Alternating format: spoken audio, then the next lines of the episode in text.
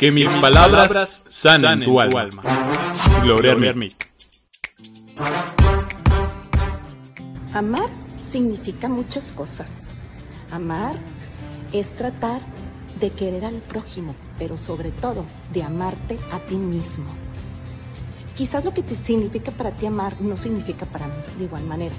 Pero lo importante que debe de existir en todos los idiomas y en todos los lenguajes es que amar no es renunciar a lo que tú eres.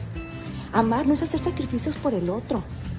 Amar es estar cómoda con la persona que estás. O sentirte tú mismo, no querer cambiar nada de ti.